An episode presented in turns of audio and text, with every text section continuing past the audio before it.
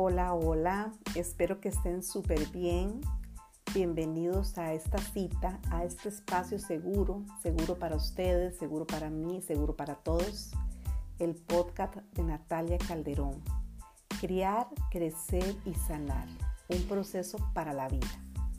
Hoy voy a hablarles de un tema que me consultan muchísimo sobre la autoestima. Y siempre he pensado que la autoestima es un regalo de vida que le podemos dar a nuestros hijos y un regalo de vida y de amor que nos damos a nosotros mismos. La autoestima, ¿qué es? Bueno, en realidad hay muchas definiciones. Es como la forma de cómo nos sentimos, de quiénes somos. Son conjuntos de rasgos que yo siento hacia mí misma, que me encantan o no. A partir de los 5 o 6 años empezamos a formar ese concepto de cómo me ven, mis padres, mis docentes, todas las figuras de referencia, mis compañeros y las experiencias que vamos adquiriendo en este proceso. Cuando un niño tiene una sana autoestima o una buena autoestima, se siente valioso y competente. Se da cuenta este niño o esta niña que es importante, que es capaz, no se siente disminuido, aunque necesite ayuda, porque pedir ayuda es de valientes se comunica bien, confía en sí mismo, se relaciona adecuadamente con los demás. Entonces, esto es importante.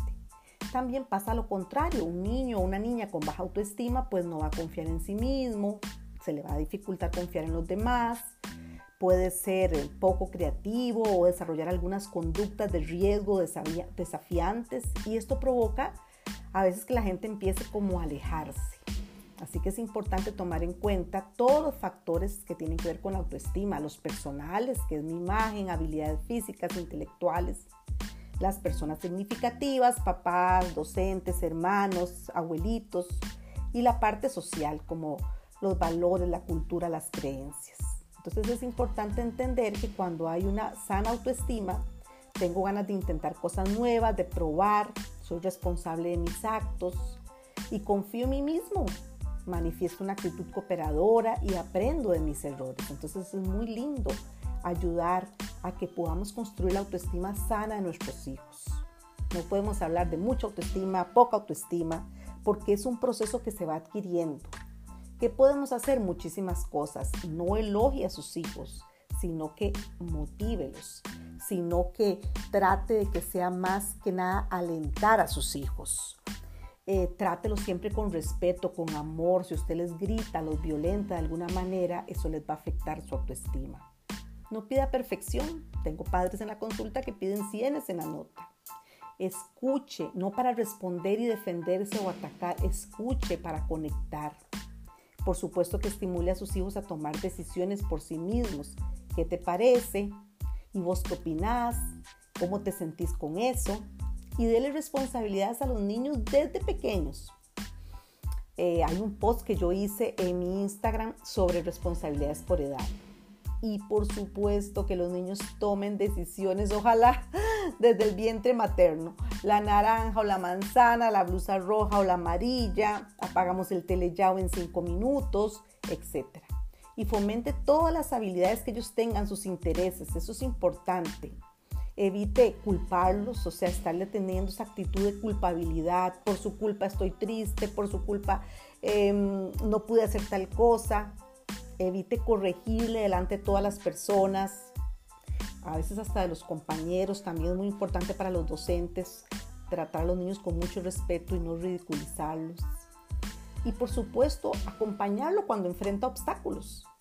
No sobreprotegerlo, acompañarlo y protegerlo evitar todo ese tipo de elogios que lo que afectan es muchísimo todo lo que el niño piensa que, que puede hacerse un niño narcisista. Y por supuesto promueva hábitos de autonomía y responsabilidad de acuerdo a su edad. Los niños nacen dependientes. Entonces recordemos que cuando mandamos mensajes de su imagen, de su cuerpo, hay que tener mucho cuidado. Eh, es importante entender que los cuerpos son de diferentes tallas, formas y colores y por ejemplo a un niño de 5 o 8 años les hablamos de que hay cuerpos masculinos, femeninos, que todos son especiales, que todos los cuerpos son interesantes, útiles y se deben respetar. promovamos los buenos hábitos de salud, no diciéndole tome agua, haga ejercicio, coma sano. No, así no se promueven los hábitos de salud. Haciendo ejercicio usted, comiendo sano usted, tomando agua usted, meditando usted. Entonces recordemos esa importancia de que yo voy a modelar en mis hijos lo que yo necesito desarrollar en ellos. Eso es fundamental. Eh, la, autoestima tiene que ver mucho con quién soy. Y por supuesto que nosotros como padres influimos, ¿verdad? Muchísimo, muchísimo. Eh, a veces eh, atiendo adolescentes que tienen esta situación, que se ven a sí mismos o se ven hacia ese espejo disminuidos. Y si usted va un poquito a su historia, se da cuenta de muchas frases dolorosas que decían los padres. Así que recordemos que la autoestima es lo que la persona sienta sobre sí misma, cómo se percibe, es una sensación de valor, es lo que yo siento sobre mí misma, cómo me veo. Pero por supuesto tiene que ver con la valoración que yo hago de mí, de mis pensamientos, sentimientos y emociones y lo que hacen las personas significativas en mi vida sobre mí, como mis padres, abuelos, docentes. Así que podemos crecer pensando que somos inteligentes o tontos, simpáticos o antipáticos, y así vamos a ir registrando a lo largo de nuestra vida muchas experiencias. Así que una autoestima sana va a tener mucho respeto en el camino.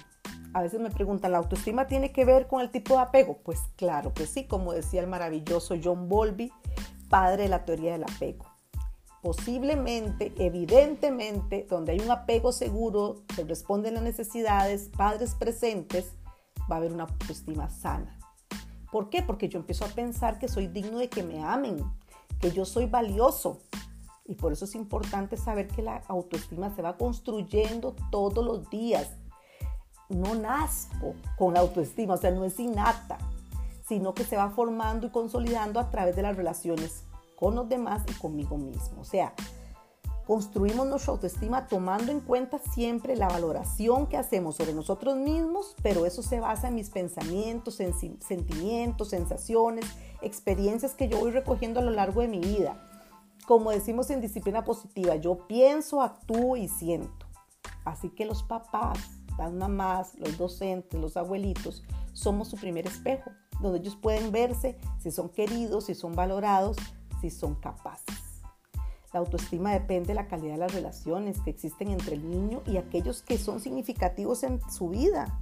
Por eso es importante también que los papás se vinculen sanamente entre sí, que no se estén atacando, ya sea que vivan juntos o separados, pero que tengan una relación eh, respetuosa, sana. Y además que estos papás se vinculen en forma sana también con sus hijos, con sus niños, ¿verdad? No es lo mismo que yo le diga a mi hijo, ya, ya déjelo, yo lo hago, a que yo le diga, sé que puedes lograrlo. No es lo mismo que yo le diga a mi hijo, es que usted nunca hace nada bien o usted es muy lerto, a que yo le diga, confío en vos. No es igual que yo le diga, usted no lo puede hacer, es muy pequeño o usted está muy grande para eso. Y lo cambio por una pregunta, wow, lo lograste, ¿cómo te sientes? Siempre es importante tratar de conectar desde esas preguntas curiosas. Si no te portas bien, un día me voy a ir o ya nadie te va a querer. Como empujaste a tu compañerito, sos un grosero. Nadie va a querer jugar con vos. Te amo incondicionalmente por encima de todo. ¿Por qué es importante? Bueno, porque la autoestima ayuda a que yo me sienta a gusto, me sienta capaz, que yo pueda asumir responsabilidades, a tener un alto concepto de mí mismo, a no tener miedo de cometer errores porque no me castigan por mis errores, a tener mejor respuesta a la frustración, a ser más estable, por el contrario, cuando mi autoestima no es sana, hay inseguridad, eh, no hay un ánimo de descubrir cosas nuevas, miedo a enfrentar todo. Y también tiene que ver la autoestima con la autoconfianza, que es la capacidad de realizar algo con seguridad. Y recordemos que los niños son como flores. Bueno, y nosotros también. Todos diferentes, todos diferentes, pero todos perfectos y hermosos. La autoestima de un niño puede florecer pero solo con el amor incondicional de sus padres. También ocupamos mucho, mucho respeto de una sana vinculación de los docentes. Así que recordemos que los niños buscan pertenecer y para eso necesitamos ayudarlos, acompañándolos, capacitándolos, alentándolos. Cambiemos todos los juicios y las críticas reacciones. Es que usted es muy lerdo. Me gustaría que llegáramos a tiempo a la escuela. Uy, es que eres tan cochino. Vamos a barrer todas estas migajas de pan que quedaron en el sillón. Uy, ¿por qué no te fijas? Hay que tener más cuidado para poner esto aquí que no se caiga. Y etcétera. Cambiar todos los juicios por reacciones. O por ejemplo, entiendo que estés muy enojado, pero no puedes pegarle a tu hermanita. En esta casa no está permitido los golpes o los gritos. Y recuerden, en vez de evaluar, describa. Veo que las muñecas o los peluches están en el estante. O describa lo que usted siente. Ay, es un placer entrar en este cuarto. ¿Por qué? Porque la autoestima es muy, muy cercana o hermana de la autoconfianza. Es importante que en una sana autoestima vamos a notar mejor autoconfianza y seguridad en los niños. Por eso es fundamental fortalecer la autoestima, siempre fortalecerla y no qué divino dibujo, eres el mejor, el más inteligente, sino, wow, cuánto verde en este árbol. Describa, describa para que su hijo no sea dependiente de que usted le esté aprobando o desaprobando las cosas. Eso es una forma de fortalecer la autoestima. Y por supuesto, elimine los elogios y las alabanzas. Enfóquese en animar. Recuerden, y tengo un podcast de alabar versus animar que pueden buscarlo, que la alabanza se dirige a la persona, la animación a la acción. Recuerden que la alabanza busca la perfección. El animar o alentar se enfoca en el esfuerzo. La alabanza está desde un sitio de control externo, yo estoy evaluando, mientras que la animación es un control interno, yo no dependo de la aprobación de los demás. La alabanza se enfoca mucho en la imagen, la animación, en inspirar a ser uno mismo. Así que enfóquese siempre, siempre en alentar. Y tengamos tareas por edad, desde pequeñitos de las responsabilidades. Tengo una publicación en mi Instagram sobre responsabilidades por edad, eso es importantísimo. Empodere a sus hijos, anímelos, acompáñelos, dele seguridad. Los hijos con una sana autoestima vienen de hogares muy, muy seguros emocionalmente. Recuerden que cuando hablo de empoderar es darle el control para que él pueda tomar control de su propia vida y aprender de sus errores. ¿Cómo? Déjelo hacer elecciones, que tome decisiones desde pequeño respete su esfuerzo, promueva que el error es una forma de aprender y acompáñelo, es fundamental. No le facilite la vida y con esto quiero decir no haga todo por sus hijos. Que cada niño pueda hacer lo que haga de acuerdo a su edad. Hay padres que hacen todo, dan demasiado, premian, están encima de ellos, mienten por ellos, sermonean, rescatan, le arreglan la vida. Así nunca van a lograr empoderar a ningún niño.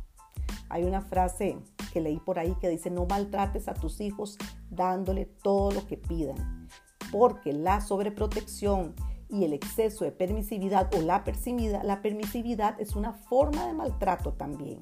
Así que se trata de acompañar, proteger y no de sobreproteger. Es fundamental trabajar en la autoestima de los niños, porque para los niños nosotros somos como su modelo, su, sus guías, su héroe. Es por eso que importa mucho nuestra opinión, así que no emitamos juicio.